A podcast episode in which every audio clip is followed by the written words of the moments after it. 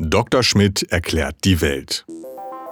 Als Universalgelehrte der ND-Redaktion weiß der Wissenschaftsredakteur Dr. Steffen Schmidt auf fast jede Frage eine Antwort. Und falls nicht, beantwortet er einfach eine andere. Also es gab jüngst Nachrichten, dass Nordkorea wieder Raketentests gemacht hat, die irgendwo über Japan, zum Teil über japanisches Festland hinweggeflogen sind und dann ins Meer gestürzt werden, äh, sind, wie das immer so ist bei diesen Raketen. Wie groß ist denn die Gefahr, dass da mal zufällig irgendwas getroffen wird? Also in der Regel gibt es dann äh, eine Ansage vorher, dass in einem bestimmten Meeresgebiet äh, der Flug- und Schiffsverkehr bitte zu unterbleiben hätte, weil sonst eine Gefährdung bestünde. Und ich nehme an, dass auch die Nordkoreaner das möglicherweise gemacht haben, obwohl das nicht so richtig aus den Meldungen hervorging. Ansonsten sucht man sich natürlich bei solchen Tests, wenn man die ins Meer fallen lassen will, am Ende ein Gebiet aus, was äh, üblicherweise bei den gängigen Schifffahrtsrouten nicht, nicht, nicht befahren wird. Also in der Regel hast du ja bestimmte Gebiete, wo äh, die Frachtschifffahrt eher nicht langkommt, weil, weil das, weil das äh, insgesamt nicht günstig ist von der, von der von der äh, Planung, Zeit- und Spritverbrauch und all sowas. Und für die Fischerei gibt es auch Gebiete, wo sie eher selten unterwegs sind, weil dort wenig, regulär wenig Fische zu fangen sind. Also insofern ist das mit den Schiffen wahrscheinlich eher ein geringes Risiko, selbst wenn nicht gewarnt wird, wenn die ihr Ziel ordentlich erreichen. Was man natürlich nicht weiß, wenn eine Rakete in einem relativ frühen Stadium der Entwicklung getestet wird, ist natürlich eure Zuverlässigkeit auch nicht ganz so äh, garantiert. Nun ist es eine bequeme Methode, äh, sowas einfach irgendwo ins Wasser äh, fallen zu lassen, dann ist es weg und man muss sich nicht mehr darum kümmern. Ist das für das Ökosystem mehr eine Lappalie, wenn da solcher Raketenschrott am Meeresboden liegt? Also ich denke mal, die einzelne Rakete und auch vielleicht drei mehr sind wahrscheinlich nicht so das größte Problem. Das ist in, im Großen und Ganzen, wenn, wenn der wirklich der Treibstoff komplett verbrannt ist, der Rest ist im Wesentlichen Metall und ein bisschen Kunststoff. Also im Vergleich zu dem Kunststoffmüll, den wir aus Verpackungen ins, ins Meer spülen oder aus der, aus der Fischerei, sind wahrscheinlich die Kunststoffmengen aus Raketen eher gering. Und das Metall, das wird in dem, in dem Meerwasser in der Regel wahrscheinlich äh, doch in überschaubaren Zeiträumen korrodiert. Oder es dient, wenn es nicht so schnell korrodiert, vielleicht sogar als Neubesiedlung für irgendwelche Korallen. Die USA haben vor Jahren mal einen Flugzeugträger, nachdem sie ihn hoffentlich ordentlich gesäubert haben von allen Altlasten unangenehmer Art, äh, genau mit dieser Absicht versenkt. Also wie weit dort inzwischen jetzt wirklich das große Korallenriff gewachsen ist, weiß ich nicht, aber insgesamt denke ich mal, ist im Vergleich zu dem, was an Schiffswracks äh, in den Meeren liegt, äh, sind die Raketen der letzten 60, 70 Jahre wahrscheinlich äh, eine vernachlässigbare Größe. Ich meine, zumal nicht alle Raketentests äh, tatsächlich ins Meer gehen. Die Russen zum Beispiel testen einen Großteil ihrer strategischen Raketen äh, mit, Ziel, mit einem Zielgebiet auf dem Festland. Also die haben ein Gebiet in Kamtschatka, wo sie die hinschießen. Hm. Die haben ja auch viel Platz. Äh, wo verrottet denn sowas schneller oder langsamer, äh, wenn es unter Wasser liegt? Also Klammer auf, Salzwasser, Klammern zu, oder wenn das irgendwo in die Erde rein stürzt, also dort irgendwo unter in der Erde liegt? Also ich vermute mal, dass äh, insgesamt die Zersetzung der, der metallischen Teile im Meerwasser äh, verlässlicher ist als, als an Land. Da dauert es wahrscheinlich ziemlich lange. Andererseits an Land schätze ich mal, werden die Leute das auch einsammeln. Schon alleine, um zu sehen, ob es tatsächlich dort gelandet ist, wo es landen sollte. Also die Leute heißt nicht irgendwelche äh, Fans, sondern die, die Militärs. Nee, natürlich nicht, nicht, die, nicht, nicht irgendwelche äh, zufälligen Passanten. Die zufälligen ja. Passanten, die hat man dann eher bei den äh, Trägerraketenüberresten in Kasachstan. Also von dem Raketenbahnhof, den die Russen immer noch nutzen da in, in Kasachstan. Da gibt es also eine gängige Flugroute und da fallen in der Regel die Teile der ersten Stufe dann runter über relativ unbesiedeltem Gebiet und die werden dann von Schrottsammlern recht häufig eingesammelt, wertvolles Material. Während bei der einen äh, größeren chinesischen Trägerrakete, ich überlege gerade, ist die Lange Marsch 5, glaube ich, äh, die fällt auch, da fällt auch mehr oder minder alles, was aus den ersten Stufen ist, irgendwo runter und es fällt in der, oftmals über Land runter. Also da hat es auch schon in, in Südostasien und in, auf dem indischen Subkontinent äh, Schäden gegeben durch runterfallende mhm. Teile. Aber insgesamt fällt wahrscheinlich mehr ins Meer. Schon deswegen, weil ein Großteil der, der großen Raketenstartplätze der zivilen Luftfahrt, äh, Raumfahrt, Luftfahrt, geht zwar durch die Luft, aber das ist der geringste Teil, ähm, die sind ja nicht grundlos äh, ans Meer gesetzt. Also sowohl oder relativ nah ans Meer, sowohl die, die ESA-Startplattform in Guyana, französisch-Guyana, ist recht nah am, am Atlantik und Cape Canaveral ja auch. Also der Grund ist welcher? Der Grund ist der, dass wenn sie, wenn es beim Start Probleme gibt und die das Ding äh, sprengen müssen, damit es nicht Gott weiß wohin fliegt, äh, dass es dann alles ins Meer fällt. Macht sich dann jemand die Mühe, das wieder rauszuholen? Äh, teils, teils. Wenn, wenn, wenn, es wichtig, wenn es wichtig ist, überhaupt die, die Ursache des Schadens zu ermitteln, dann natürlich. Also als die Shuttle beim Start explodiert ist, da wurden die Teile schon, so weit es ging, versucht einzusammeln, um der Ursache auf die Spur zu kommen. Und ansonsten, ja, ich meine, dazu kommt natürlich, dass äh, auch ein Teil der Geschichten, äh, wenn es dann militärisch ist, wahrscheinlich auch, äh, möchte man das schon ganz gerne wieder bei sich haben, falls was Wichtiges dabei ist, was, da, was, da, was potenzielle Gegner noch äh, entschlüsseln könnten.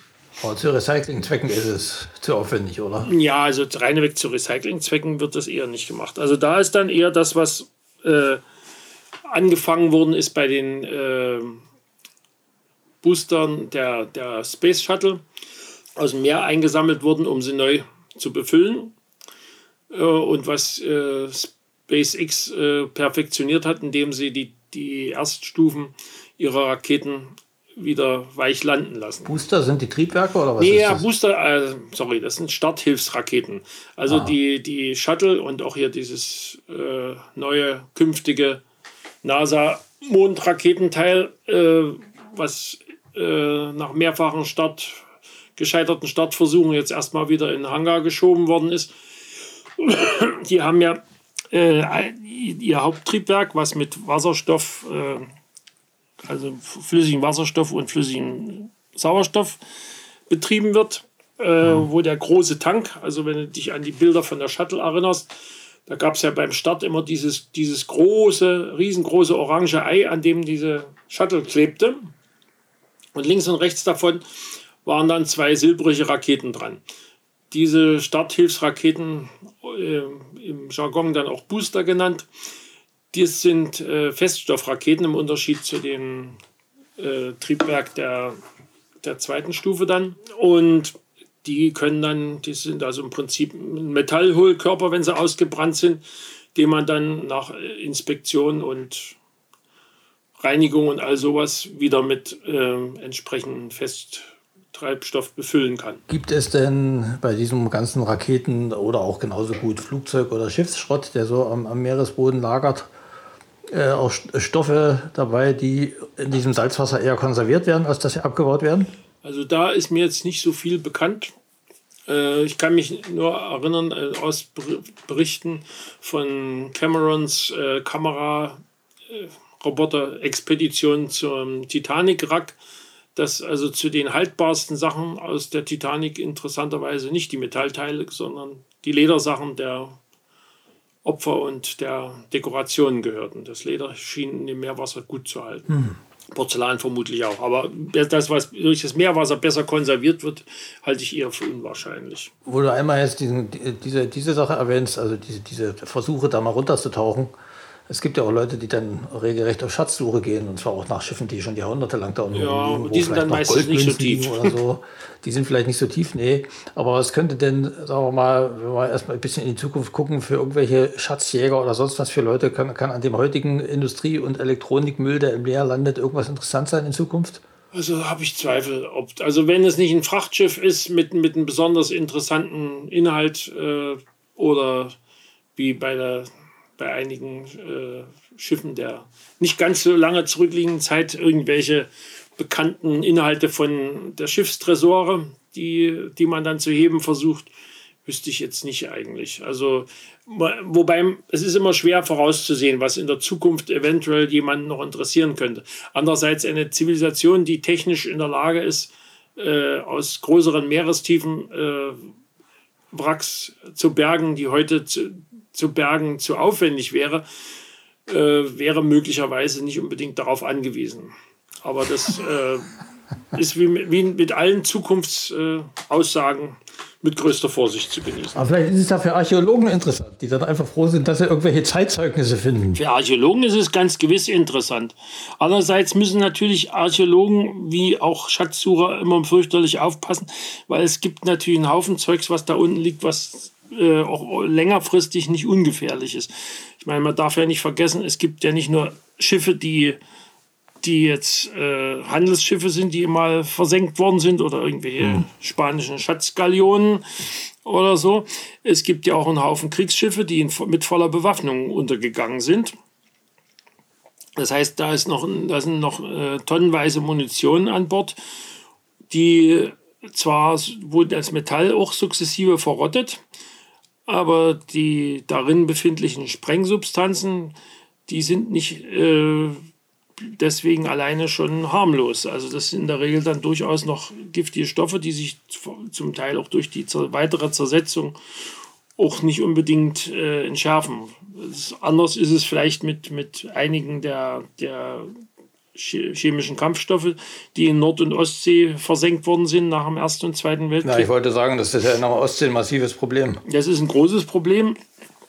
Aber das kommt immer darauf an. Also da gibt es da gibt's auch äh, einige dieser phosphororganischen, also der besonders giftigen Kampfstoffe, die, die zersetzen sich relativ schnell, wenn sie dann mit dem Meerwasser zusammenkommen. Während äh, die Senfgas-Sachen, also Lost und so, die, die sind recht haltbar und da muss man aufpassen. Auch die auch Phosphorbrandbomben, die versenkt worden sind, sind immer noch gefährlich. Also die, zumal man die, wenn man da ein Stück Phosphor aus dem Wasser findet, das könnte, könnte man auch für einen etwas hell geratenen Bernstein halten. Und das ich wollte sagen, eine ganz dumme Sache gibt es seit Jahren Nachrichten, ich weiß nicht, ob zu bestimmten Jahreszeiten, dass auch am Ostseestrand, Rügen, Usedom und so, so eine Sachen, die wie Bernstein aussehen, gefunden werden und dann gibt es schwere Verbrennungen bei den ja, Leuten, die das, das aufsammeln. Das, äh, das Problem ist, ist natürlich da. Also diese Sachen sind, sind durchaus gefährlich. Und wie du sagst, es explodieren wird sicherlich von diesen Granaten und, und äh, Kartuschen von, von den Schiffskanonen und Torpedos und was dergleichen noch ist, ob wahrscheinlich so ohne weiteres nicht mehr viel, weil dazu dürfte das Wasser wahrscheinlich die Zündeinrichtungen zu, zu stark beschädigen. Aber giftig bleibt es allemal. Also insofern gibt es da zumindest in den Meeren, wo, wo größere Kriegshandlungen waren in den letzten beiden Weltkriegen, gibt es da auf jeden Fall größere Probleme.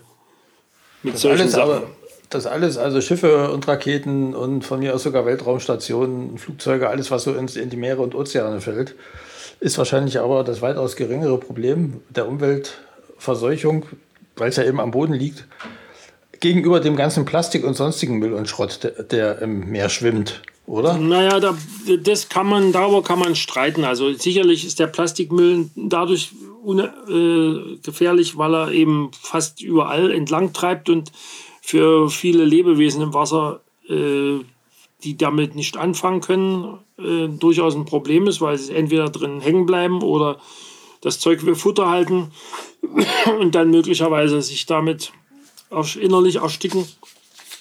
Aber äh, auch die verschiedene Stoffe, die jetzt aus den Schiffen so kommen, sind sicherlich trotzdem nicht harmlos. Also erstens versinken ja auch Frachter mit durchaus giftigen äh, Lasten. Also wenn da irgendwie ein paar tausend Container sind und da etliche davon enthalten Düngemittel oder so, das ist auch nicht unbedingt das, was das Meer besser macht.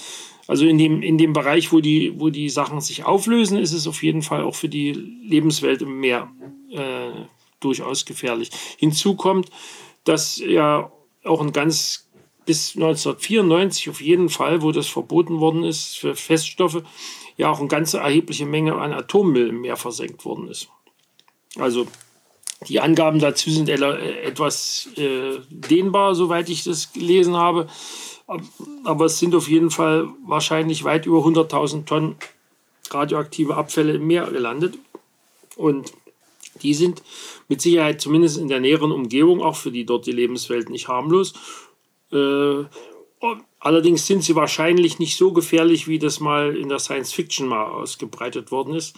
Ich kann mich erinnern, es gab zu DDR-Zeiten von, glaube Carlos Rasch einen Roman, dessen Idee war, dass also die Menschheit all ihren, ihren, ihren Abfall aus den abgebrannten Brennstäben in einem Tiefseegraben versenkt hätte, konzentriert an einer Stelle und dass dort sozusagen eine Art Kernschmelze stattfand, die dann einen, einen Durchbruch des, des Erdinnern an dem Tiefseegraben zur Folge hatte. Und diese, diese Idee ist, glaube ich, bei aller Freundschaft dann doch wahrscheinlich übertrieben. Hm. Ich will mal auf den Plastikmüll zurückkommen. Ja.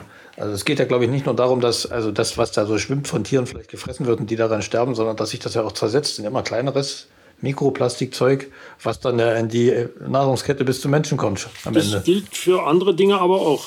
Also Plutonium landet aus, aus, äh, aus solchen Abfällen oder den versunkenen durch Unfälle oder Verschrott, durch anstelle von Verschrottung ordentlicher im Meer versenkten Atom-U-Booten. Äh, mhm. Solches Plutonium kommt auch wieder in Fischen. Also, und Fische werden ja dann wieder gegessen. Und ich glaube nicht, dass, dass die Fischfangschiffe alle ihren Geigerzähler da dran halten vorher. Das macht man vielleicht jetzt nach so großen Atomunfällen wie in Fukushima. Muss man dann im Supermarkt machen. Aber sonst eher nicht. Äh, nur soll es habe ich gelesen, bis 2024 soll es ein internationales Abkommen ähm, zur Reduzierung des Mülls in den Meeren geben. Da geht es natürlich vor allem um Plastik, aber auch um andere Geschichten. Das ist ja ein relativ kurzer Zeitraum nur noch. Das, bisher ist das eine Absichtserklärung und das wird irgendwo in Arbeitsgruppen verhandelt.